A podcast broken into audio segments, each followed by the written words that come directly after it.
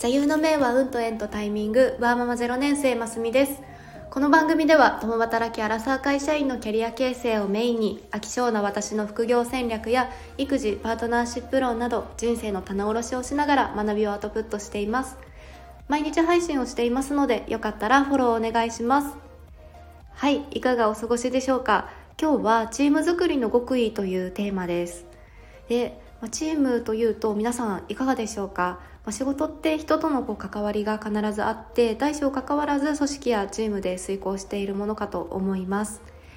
まあ、その中でチーム作りというと皆さんどういうイメージを持たれるでしょうか？なんか体育会系みたいな雰囲気でこうみんなでお祭りのように盛り上がりながらこう何かを達成していく雰囲気が好きだという方もいらっしゃるかもしれません。私はどちらかというと、結構それぞれに裁量権があって、まあ、一人一人がこうプロ意識を持ちながらあの自分の領域をしっかり遂行してそれがこう組み合わさって何かいいものが出来上がるみたいな雰囲気が好きだったりします。はいで、えー、今日はまあ、そういった、まあ、チーム作りっていうのもいろいろ考えはあると思うんですけれども結論私の中ではチームつまり組織を作ることの極意はキーワードは心理的安全性と尊敬だと思っています。でチームは心理的安全性が担保されつつ尊敬し合うことでうまく機能するのではないかというのが今日のお話です。でこの考えに至ったのは私が所属していたマーケティングのグループにある方がいてその人を中心にいわゆるいいチームが形成されていたことを実感しているからです。でいいチームの定義は何なのかっていうのもあるとは思うんですけれど、まあ、一つ客観的評価として他部署からもあのグループもう盛り上がっているよねとか風通し良さそうだよねみたいな結構ポジティブな反応をもらっていました。で部署移動した方もいますし私みたいな産育休入れをしたような、まあ、メンバーもいるんですけれど今でもつながりがあったりします。はい、でまた前提としてこのチームに中途ばかりがいたっていうのもありますしもともと社歴がすごく長くて付き合いが長いっていうわけでもありませんでした。またコミュ力がすごい鬼のように高い人が集まっているこうポジティブ集団だったとかっていうことでもありません。はい。ではこのチームでの経験をベースにこの心理的安全性と尊敬についてちょっとこう解説していきたいと思います。でまずは心理的安全性についてです。でこれ言葉の定義からすると組織行動学を研究するこうエドモンドソンが1999年に提唱していた心理学用語だそうです、まあ、結構昔からある言葉ということですね。でチームの他のメンバーが自分の発言を拒絶したり罰したりしないと確信できる状態と定義されているそうです。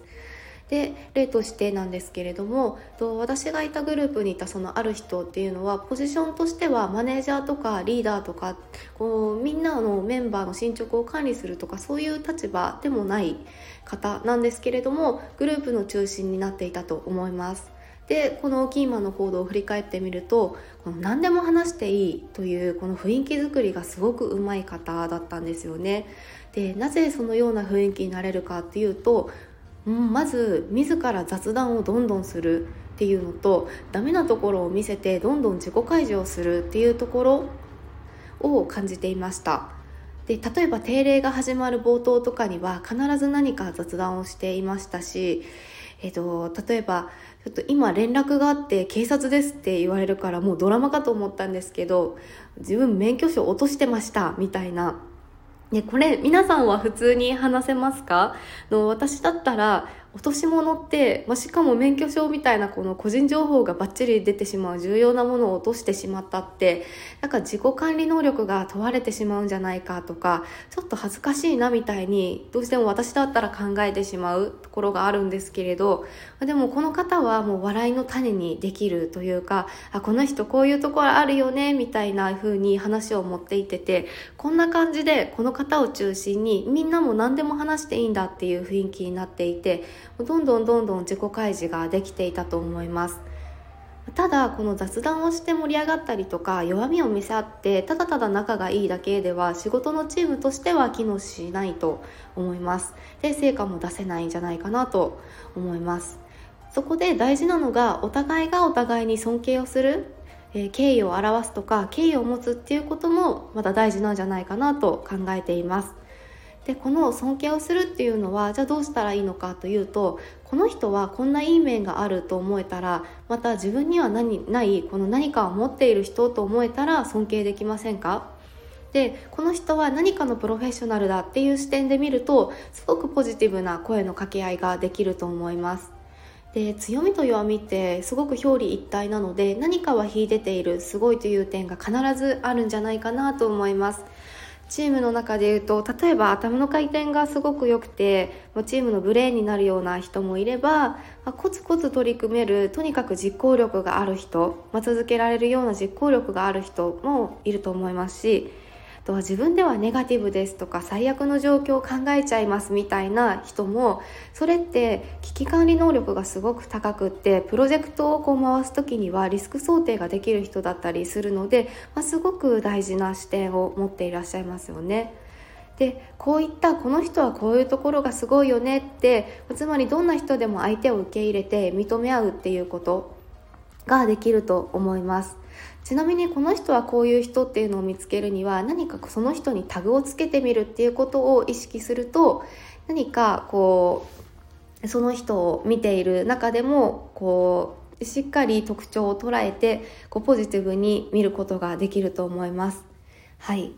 えー、まとめるとチームは心理的安全性が担保されつつ尊敬し合うことでうまく機能するというお話でした。で心理的安全性を保つには自分から自己開示をしつつコミュニケーション量を増やして相手を受け入れること。で受け入れるということは一人一人のタグを見つけて尊敬するということでした。はい。ちょっと意識してみようかなとか今日の話がいいなと思ってくださったらいいねボタンやフォローしていただけると嬉しいです。お聴きくださり本当にありがとうございました。それではまた明日の放送でお会いしましょう。